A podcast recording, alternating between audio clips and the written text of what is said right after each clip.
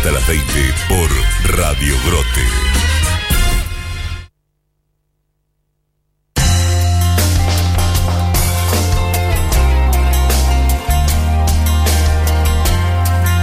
¿Cómo les va? ¿Cómo están?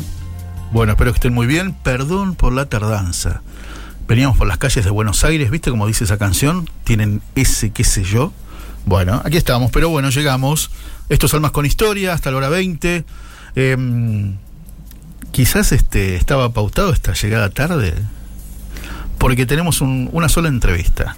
A eso de las 19.30 vamos a hablar con un, gran profesional, un gran profesional que, que en lo personal admiro y quiero mucho, el doctor Eduardo Moreno Vivot.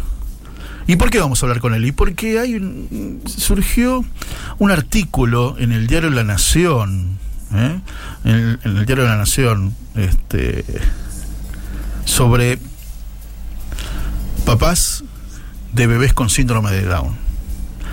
Y cómo me venían y le decían, ¿querés abortar? Y es, viene con síndrome de Down. Y cuántos papás que decían, no, no, no, no. Bueno, de eso vamos a hablar, de eso vamos a hablar con, con el doc Eduardo Moreno Vivoto, un gran luchador por las dos vidas, pero yo creo que es el mejor profesional, o sea, ¿cómo te lo describo?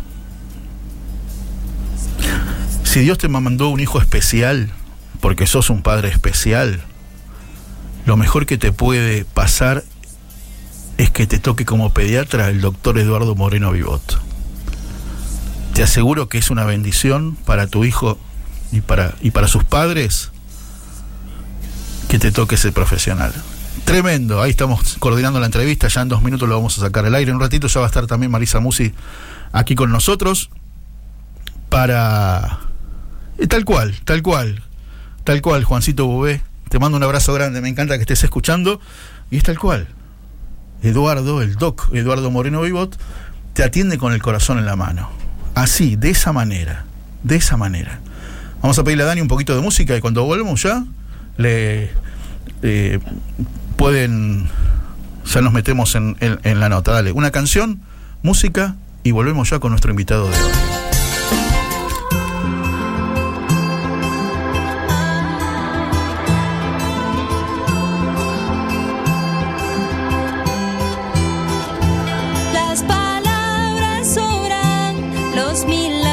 Milagros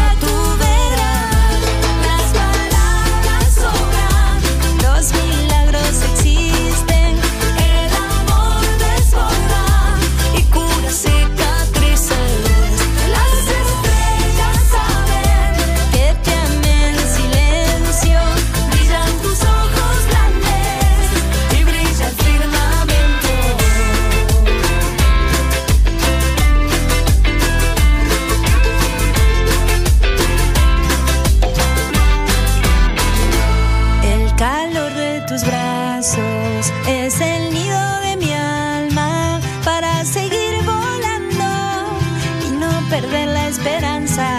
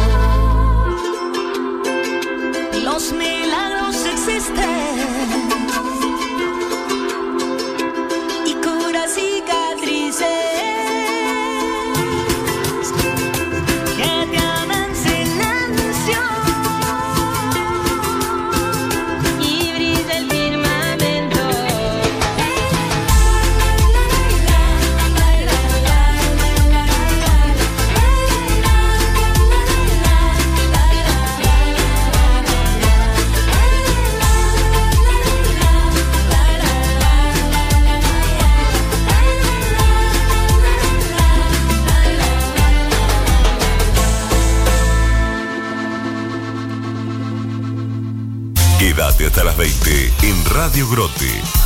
Siempre hay una historia para tu alma.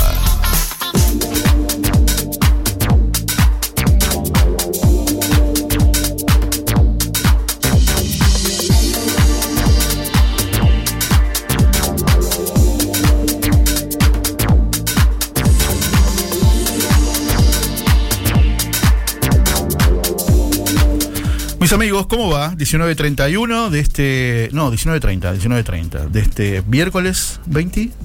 20, me perdí. 25, 25, 25 de noviembre. ¿Cómo va, Mari? ¿Bien? Bien, todo bien. ¿Cómo está Buenos Aires, eh? Buenas noches. Sí, para llegar, Dios. Después aclaramos. A ver, una nota, una nota en La Nación del día de ayer. Síndrome de Down. Nos ofrecieron 15 veces abortar a nuestro bebé.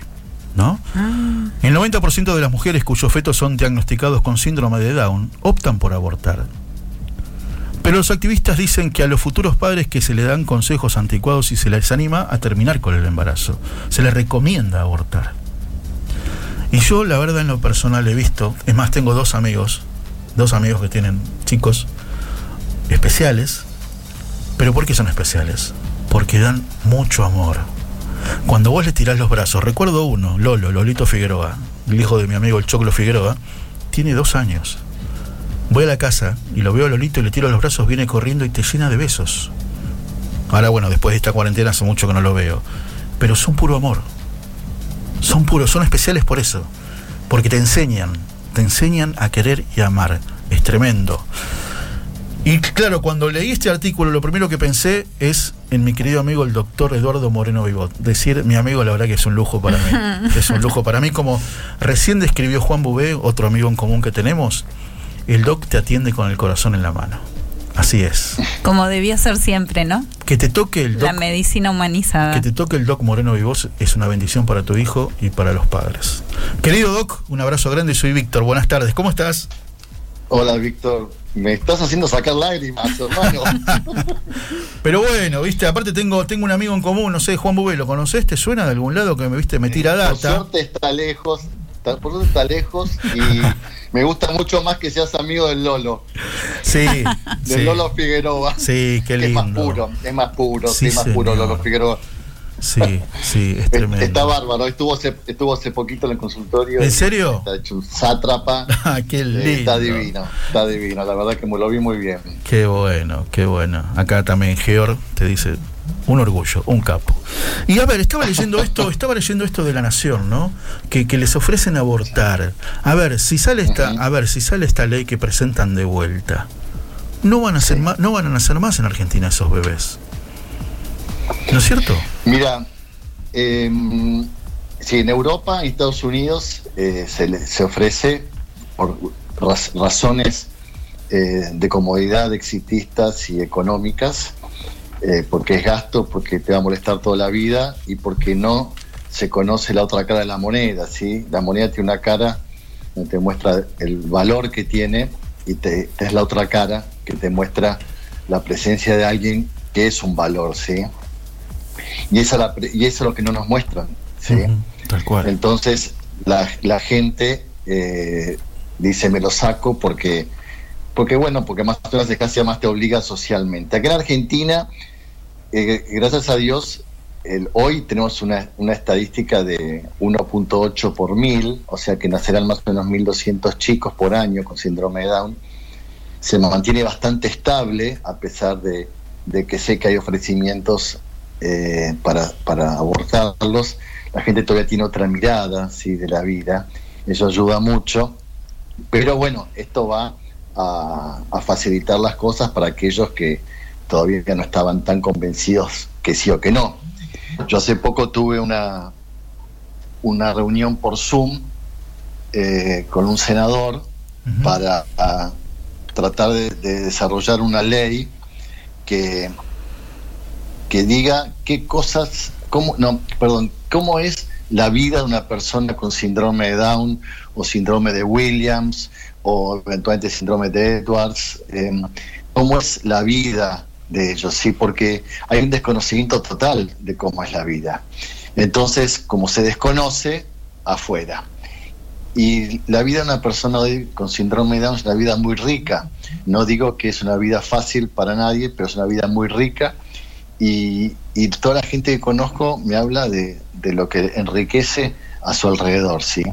Entonces, eh, lo que yo le había planteado al senador era una ley semejante a una ley que salió en el 2008 en los Estados Unidos, que a la hora de hacer el diagnóstico prenatal se le debe dar información mediante folletería de cómo va a ser la vida de esta persona el día de mañana para que los padres a la hora de decidir sean más objetivos y sepan que están decidiendo, ¿sí? Porque si no, desconocen y es fácilmente puesta una decisión en un mundo tan exitista como este, ¿no es cierto? Totalmente. Doctor Eh, yo Eduardo, tengo- sí. soy Marisa, un gusto escucharlo. Eh, ¿Qué tal, Marisa? La ley implicaría información que precisamente esto es lo que nos pasa, lo que desconocemos nos asusta justamente por desconocer e ignorar. ¿Cuáles suelen ser los miedos de los papás que saben que van a tener un hijo down?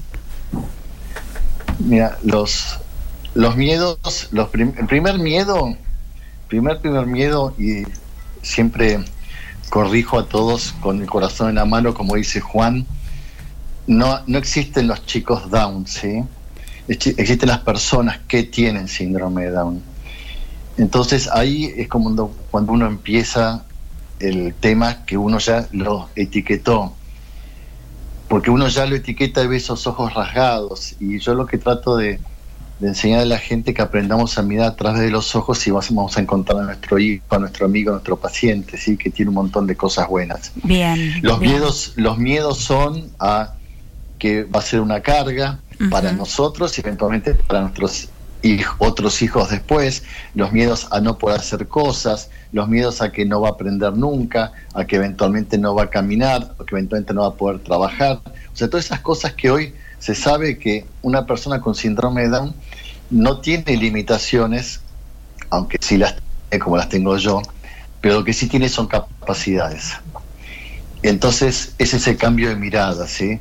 Emprenda- aprender a mirar la persona, ¿sí? No por lo que parece, sino por lo que es. Y como es persona, tiene capacidades, tiene potencial y también tiene limitaciones como las tenemos todos, ¿sí? Claro. tal Entonces, cual. Empezamos ahí, cuando viene una madre y un padre por primera vez con, con su hijo, eh, ya empiezan, me hablan del día mañana, y yo le dije, yo no sé, yo tampoco sabía si mis hijos iban a alcanzar lo que alcanzaron ahora, porque hay que caminar. Construyamos los cimientos, que los cimientos no son fáciles. Ustedes saben que toda casa, cuando es construida, y, y los cimientos hay que ir para abajo, y hay que agacharse, y por ahí encontramos agua, y hay que poner ladrillos, y hay que ser, bueno, esa base ancha que va a hacer que ese edificio, esa casa de un piso, dos pisos, tres pisos, no se caiga, es esta primera etapa. Y después veremos cuántos pisos tiene esa persona, pero para que tenga los pisos que esta persona pueda tener, no los que yo quiero como padre, bueno. las personas que esta persona puede tener, tengo que tener una buena base. Y esa base la, va a hacer que sea lo que esa persona es, no importa qué, pero logre esa autonomía plena de acuerdo a sus capacidades. ¿eh? Impecable. Lo escuchábamos en, en una entrevista precisamente decir esto con respecto a la mm, estimulación temprana. Una de sus respuestas era, la primera estimulación temprana es recibirlos, es acogerlos, es darles ese abrazo de bienvenida. Es que es así, ningún ser humano se desarrolla si no es abrazado. Ninguno, ¿eh? Ninguno. Y eso está probado, porque el hombre es un ser social. Entonces, si ese bebé no lo abrazan los padres con ese amor, ¿sí? no se va a desarrollar. Porque como dice mi maestro, el profesor Jesús Flores de España, que es como el decano nuestro en síndrome de Down, nacemos cableados pero desconectados. Qué bueno. Sí, Está ¿qué significa bueno. eso? Vos tenés todos los cables para reírte, para agarrar, para, para mirar, para hablar, pero no estás conectado. Es como comprar una casa, y esto por la gente que me vive escuchando, comprar una casa con los cables, pero sin la toma corriente y la llave de luz. Excelente. Y a medida que vas habitando, vas colocando esas llaves, ¿sí? De acuerdo a las realidades y a lo que sos vos. Entonces, esa primera etapa, que es una, una etapa de socialización, ¿por qué? Porque ¿qué hace el ser humano cuando nace? Al mes fija y sigue con la mirada, a los 45, 60 días sonrisa social, a los 60 días empieza a meterse las manos en la boca, a babearse y a querer hablar, ¿sí? Ya empieza a. Todo eso lo hacen todos los bebés al mismo tiempo, con o sin síndrome de Down. Después, cuando se va complejizando, van, van haciendo con tiempos diferentes, porque las personas con síndrome de Down tienen sus tiempos, que no son mis tiempos, con lo cual me enseña una gran virtud que se llama, o dos, aprender a esperar y a tener paciencia, que lo va a lograr en el momento que sea adecuado para esta persona. Que son dos virtudes esenciales en toda educación que se quiera encarar y a todo nivel. Es así. Doc, mis amigos es la voz del doctor Eduardo Moreno Vivot. Doc, ¿qué te enseñan estas criaturitas cada día? A vos. Uno, que me enseñan la, transparencia de esta sonrisa, me enseñan la fortaleza, me enseñan a aprender a esperar, me enseñan a tener paciencia, me enseñan a compartir, me enseñan a mirar a los ojos con una pureza enorme, me enseñan que pequeños logros, pequeños logros es un montón, y esa, y esa sonrisa porque lo lograron, es a, uno, a mí me llena, o sea, cada cosita es, es un montón y, al mismo tiempo me enseñan a, a, que la, simpleza de la vida vale mucho más que otras cosas, ¿sí? Me, enseñan el compañerismo. Hoy me, hoy me, me estaba en una entrevista con, con un colegio en Concordia y me contaban de un paciente mío que iba allá en Concordia que, el, que hay una otra compañera con síndrome de Asperger y el que fue y la, la incorporó al grupo fue mi paciente que tiene síndrome de Down. Mira. Tienen otra mirada, ¿sí? Otra mirada que qué simple. Y yo creo que de eso vale. Y los pequeños logros son los que valen la pena en el mundo, porque los pequeños logros es cada ladrillo que ponemos en la vida. Si quiero poner 10 ladrillos al mismo tiempo, por ahí me olvido poner cemento y se cae la pared. ¿sí? Entonces, eso es un poco lo que, lo que me enseñan. Y lo que me enseñan la familia es cómo se une la familia y cómo cambian el norte. ¿sí? qué es lo importante, qué es lo urgente, ¿sí? Es, es, es otra mirada. Mira, a mí me llamó la atención mis primeros congresos sobre síndrome de Down en Estados Unidos, son congresos muy familiares. Eh, yo volvía inundado de, alegría. Todas eran alegrías, toda la gente contenta, familias contentas, padres contentos, personas con síndrome de Down contentas, hermanos contentos. Esto no significa que no hay un montón de, por ahí piedras en el camino, pero si todos juntos eh, ayudamos a que las personas no pasen las piedras por sí mismas porque por ahí no puedan, pero ni tampoco los alzamos, sino que los acompañamos a que sorteen esa piedra, ¿sí? Vamos a estar contentos porque nos ayudamos como padres, vamos a estar, van a estar contentos ellos porque pudieron, ¿sí? Y van a crecer y seguiremos caminando, ¿sí? Entonces, yo qué sé, a mí me, cada día es una alegría cada vez que abro la puerta y, entra uno de mis amigos, este, porque yo no sé si decirles pacientes, porque los pacientes son los que esperan y a mí no me gusta mucho, pero por algo empezamos médico de niños, cada vez que entra algún niño, algún joven o alguna persona adulta con síndrome de Down, este, no sé lo que me divierto. Ayer, eh, antes de ayer, vino una paciente mía que tiene 22 años y yo le decía algo y no me miraba a los ojos porque sabía que ella estaba en infracción. Le decía, mírame a los ojos. No, no, no te voy a mirar a los ojos.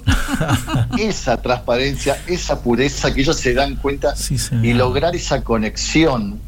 otro médico me dijo, Eduardo, vos no es que vas a ser eh, especialista porque sabrás más, vos vas a conocer cómo piensa esa cabeza. Y eso es lo que te va a hacer la diferencia. Y eso es lo que me llena a mí encontrar y, al contrario, mostrar a todos que, es uno más entre nosotros, eh, escuchar cuando una familia también de Concordia me dijo, fuimos con nuestro hijo y en la sala de espera nuestro hijo era uno más de todos, no era mirado.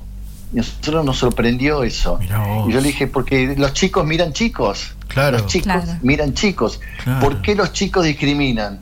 Porque sus papás les enseñan a discriminar. Pero un chico nunca discrimina, un chico mira chicos, es un par. y no importa si le falta un brazo o es rengo, es un par. El que le marca que es rengo es el papá y la mamá. Me quedé con lo que dijiste, querido Doc, al principio de los cables y pienso que estos ya vienen con el, el único cable conectado que vienen es con el del amor. ¿no? que es brindar amor, brindar esos abrazos que viste tan cariñosos, que no se guardan nada, que te demuestran todo el cariño y el amor que te tienen. Imagino la cantidad de abrazos que recibís por día. Pero nunca les doy la espalda porque son humanos y hacen macana como nosotros.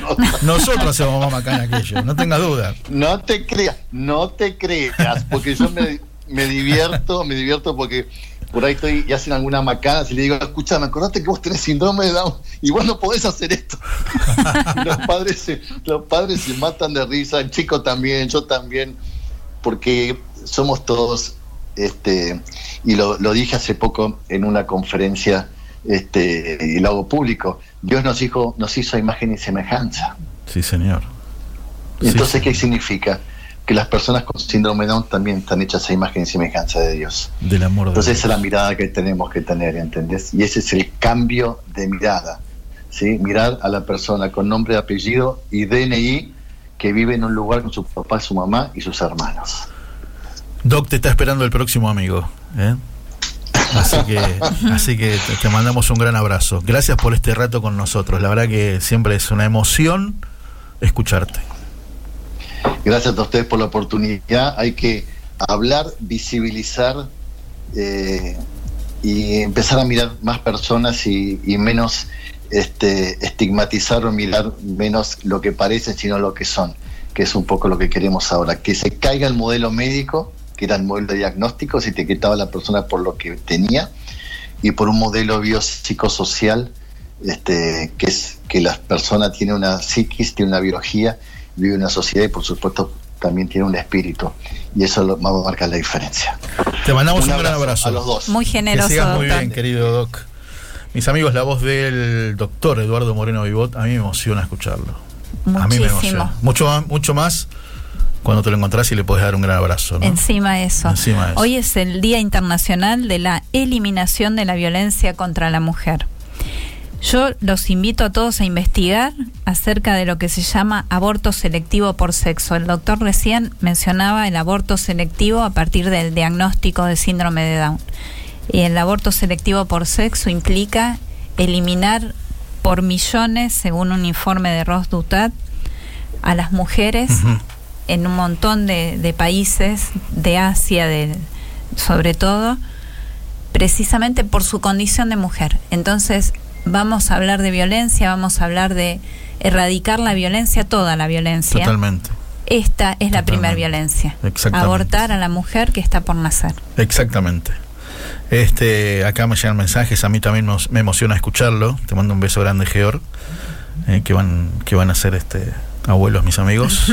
Felicitaciones. Así muy que, bien. así que bueno, bueno, un poco de música, Dani, y cuando volvamos, ¿querés hablar? Cuando volvamos, de... tenemos lo que queda de un programa que era especial, porque yo quería que me cuente toda la trastienda. Estuvo el viernes a la noche en televisión abierta. Mi amigo Balseiro. En Canal 9. Estuvo en Canal 9, un programa imperdible, un programa que es para volver a ver o para ver se puede por ver, primera se puede vez quienes no, no vieron. Se puede volver Tres a ver. testimonios impactantes. Uno es el de mi amigo, mi compañero de todos los miércoles, como dice siempre. Así que es para Así buscar. es. Y yo quiero que me cuente lo importante: el maquillaje, las luces, el Ma- detrás de mm, escena, el decorado. Te lo debo. No hay maquillaje en pandemia. Se los debo. Música y volvemos. Dale.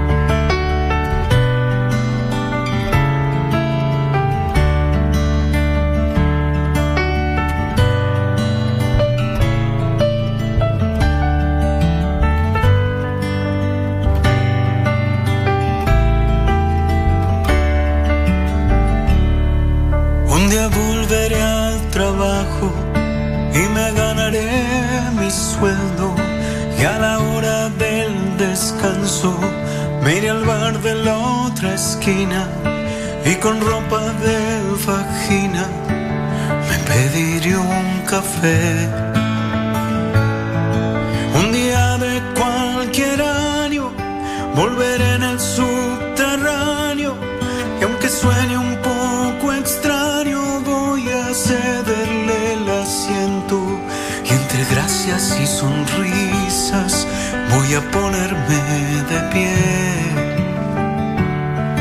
Un día llegaré a mi casa dibujando la vereda, los perros paseando gente. Un día te daré un abrazo sin pensar en nada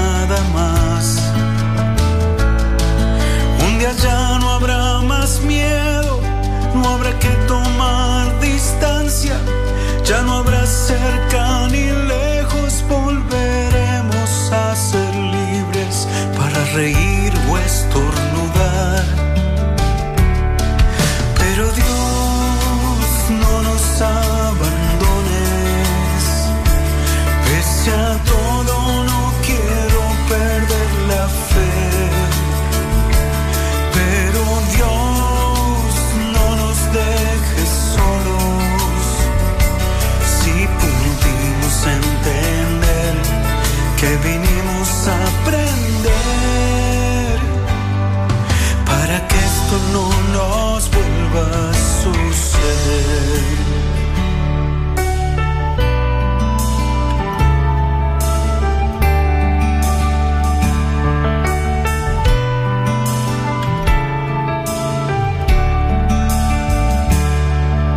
día todas nuestras calles volverán a ver colores de la gente caminando la nueva normalidad.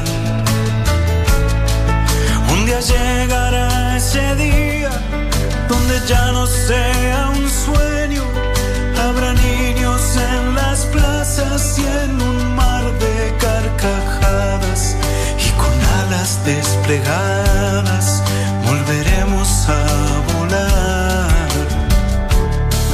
Quiero que llegue ese día antes que ya sea tarde, antes que nos venza el miedo o dejemos de creer. Yo estaré para apoyarte, sin barbijos y sin guantes, y lo siento a cada instante porque sé que hay un milagro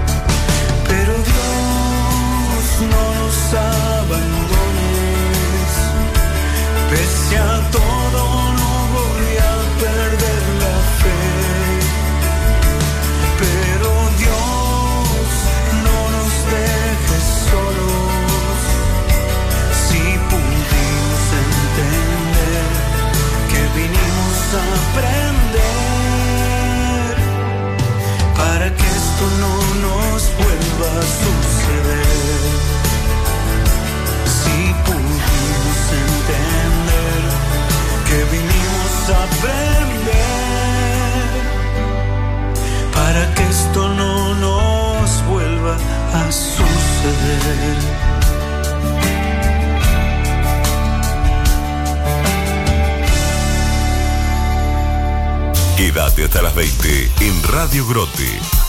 Siempre hay una historia para tu alma.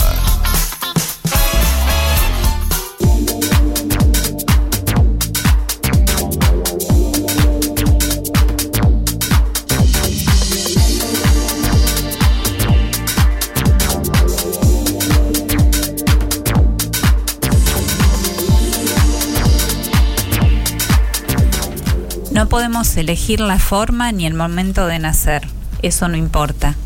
No debemos elegir la forma ni el momento de morir, tampoco importa.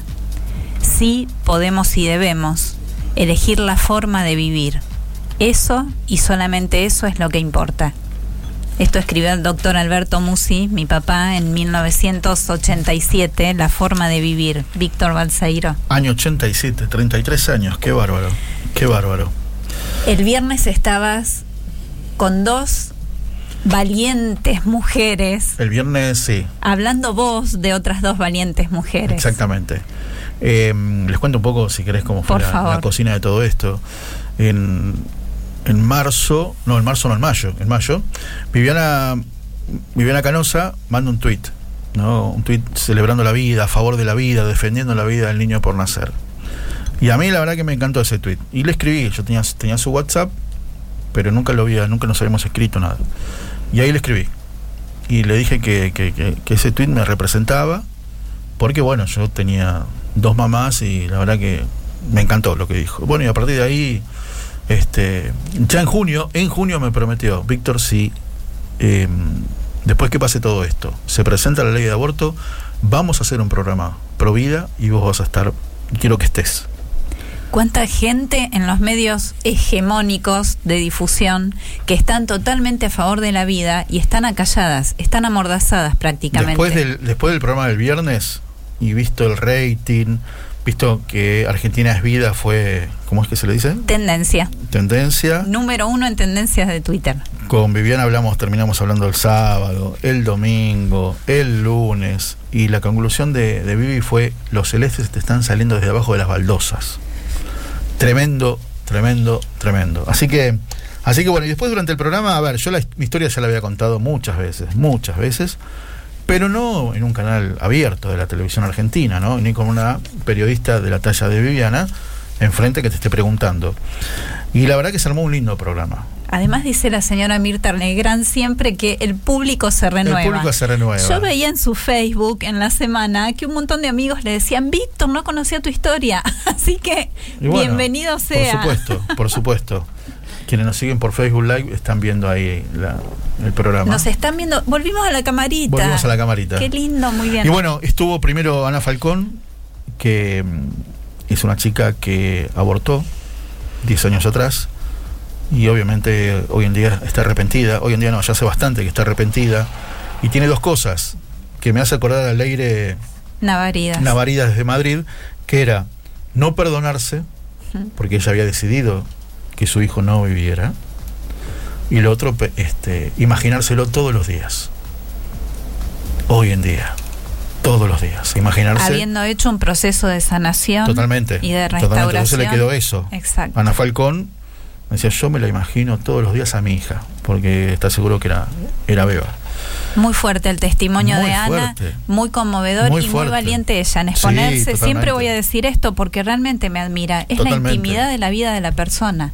Totalmente eso. Y es el dolor vigente con muchos vínculos, porque parte de la sanación implica poder perdonar a quienes en su momento acompañaron y aconsejaron semejante decisión. Así es. Y el, el testimonio de Carla Di Renzo, una joven, bien joven, que quedó embarazada y pensó en abortar. Y fue.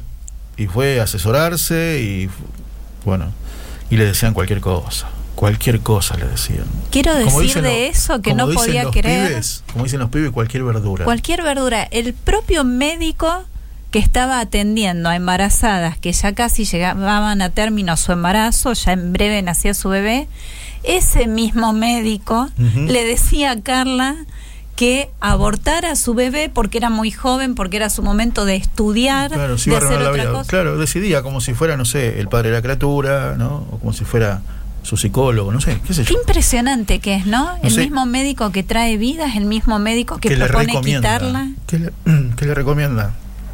Muy impactante, muy impactante eso. Además de que la estaba, le estaba sugiriendo ir a un lugar clandestino Claro, y toda esta claro. historia. A ver, parece, parece todo armado. ¿Dónde la mandó? Al barrio de Mataderos. Parece literal. Increíble. Anda a Mataderos a hacerte un aborto. Exacto. Bien, al matadero. Bueno, y después me tocó a mí. Y me sentí muy cómodo, me sentí muy en paz para contar la nota, para contar mi historia. Y cómo fue que hay dos cosas que, que- que, bueno, yo la ensayé para tomar los minutos, que los minutos que tenía poder contar y, y que, y todo lo, para que lleven una línea, ¿no? Si bien me estaba salteando algunas cosas, pero necesitaba que la historia tenga un principio y un fin. Y dos cosas que, me- que se me ocurrieron en el momento, que se me inspiraron en el momento. Eh, que fue la primera cuando miro a la cámara y, y le digo, me puede estar mirando. ¿A qué te referías, Víctor? Que mi mamá Biológica. biológica, cuando me, me- me pregunta Viviana, vos no sabés el nombre, no sabés. Digo, no, nada, no tengo ni nada. Cuando yo cuento la historia, se volvió a su pueblo, no sé qué pueblo. Cuando digo que tenía 15 años, cuando quedó embarazada, no tengo idea del nombre. Y sé que estaba en Capital Federal, que vino a trabajar a Capital a, a limpiar casas. ¿Y cómo quedó embarazada? si fue una violación, si fue a lo mejor el dueño de la casa donde ella trabajaba, si fue un novio, no lo sé, no lo sé. Y ahí digo, capaz que me están mirando ahora, ¿no?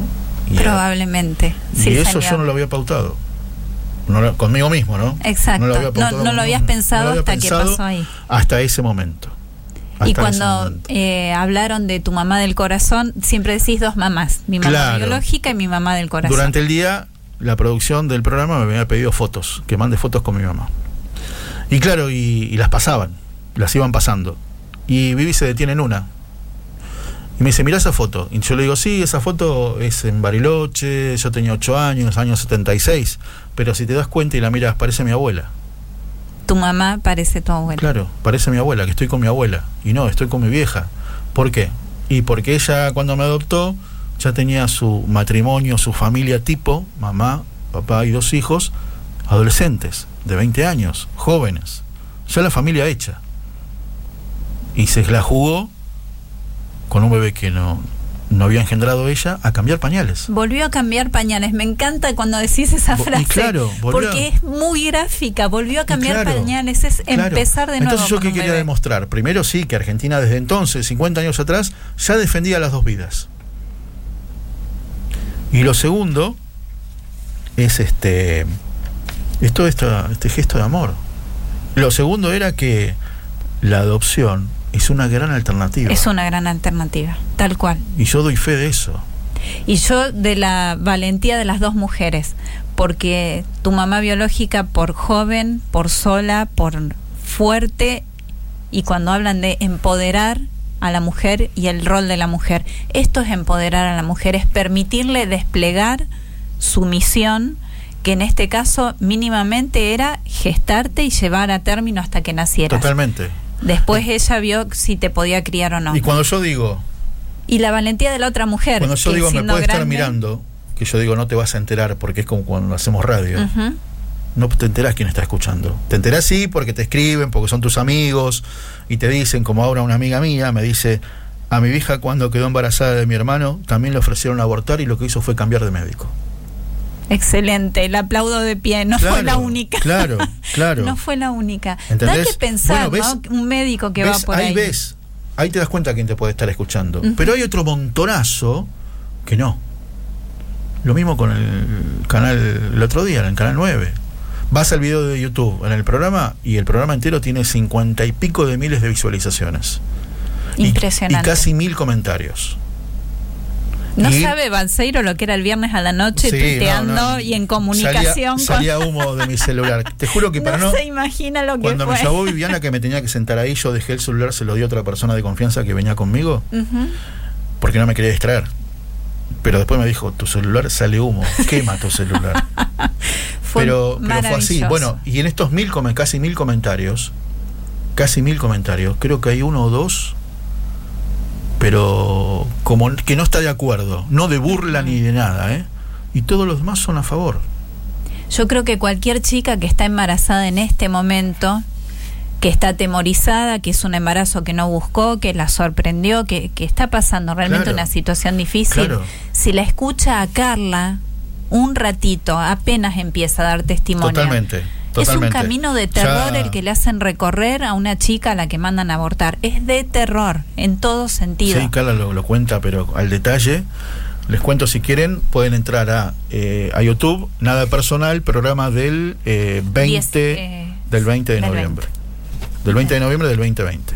Nada personal, programa del 20 de noviembre del 2020, ahí está todo el programa. Impactante Todo en un momento programa. Viviana Canosa mira a cámara y dice sobre este testimonio de estos médicos inescrupulosos Ah, sí. ustedes son monstruos Sí, ustedes son monstruos. monstruos y nazis Sí, bueno es lo que pensamos mucho sí El testimonio de Carla la hizo enojar mucho. sí La es indignante es verdad sí Y bueno, y otra cosa que fue eh, impactante, que lo hablamos el domingo, el domingo a la mañana con Viviana, fue que mujeres de 50, 60 y 70 le estaban escribiendo, no sé si vía Twitter o cómo, de qué manera, que en su vida habían abortado.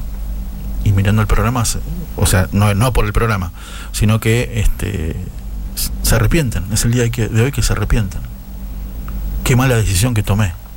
Hoy mi hijo sería no sé, me habría hecho abuela.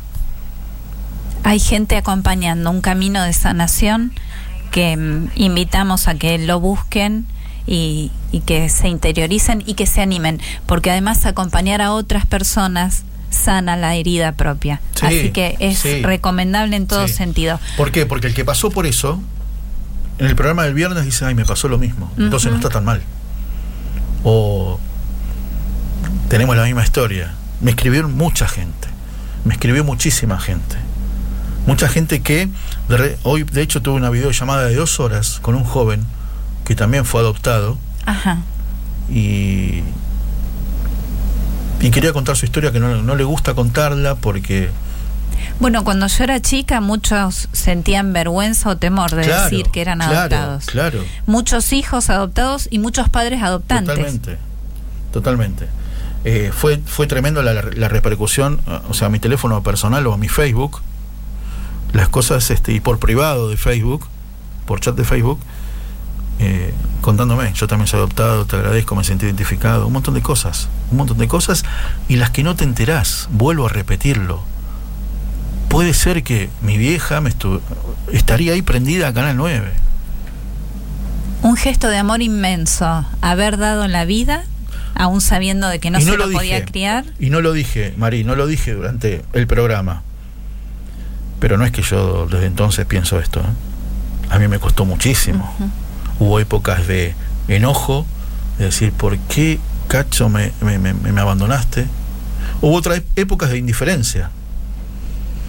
Pero yo les conté, a partir de la marcha por la vida, que lo conté por primera vez, que lo conté así al pasar y que me ovacionó, me ovacionaron 50.000 personas, yo dije, tengo que hacer algo con esto. Esa noche me quedé pensando, no dormí y me quedé pensando, tengo que armarla de tal manera, ¿no? que tenga una cronología, que esté ordenada y le puede servir a alguien. Absolutamente. Siempre decimos desde almas, Por abrir el corazón, compartir la historia para resonar con otro. Y tendemos estos puentes. Totalmente. Y en, en estos puentes, en estos tejidos, está la Red Nacional de Acompañamiento a la Mujer con Embarazo Vulnerable. El 0800 333 1148 0800 333 1148 Si sabes de alguien que está atravesando un embarazo inesperado o en una situación de vulnerabilidad, comunícate. Evelyn Rodríguez tejió esta red a nivel nacional en cada punto del país. Algún miércoles, Evelyn, nos vamos a dar el gusto de charlar de con charlar ella. con ella. Bueno, nos pasamos, nos pasamos un poquito. ay. Patri Belis, un beso grande, me dio mucha emoción haberte visto y escuchado tu testimonio en el programa de Viviana. Me quedó tanto pendiente, Balseiro. Y bueno, un programa muy breve, nos cuenta Marta desde Junín, Uy, pero muy movilizador. Hermoso, besos y gracias como siempre a vos, a vos siempre por, por bancarnos, por escucharnos. A Daniel Martín ni le agradecimos, arrancamos de una Sí. corriendo. Nos vamos, Dani Martín, nos vamos. Este, gracias por, por, por bancarnos siempre, gracias Tito Garabal, director de Radio Grote, hoy la escuché a Viviana al mediodía. ¿no?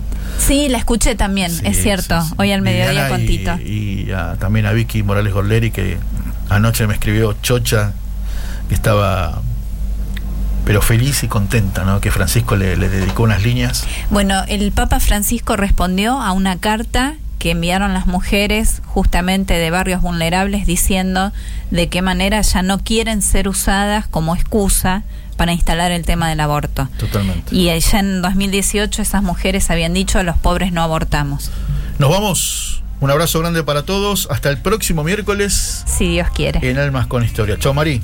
Hasta el Dani. miércoles la distancia.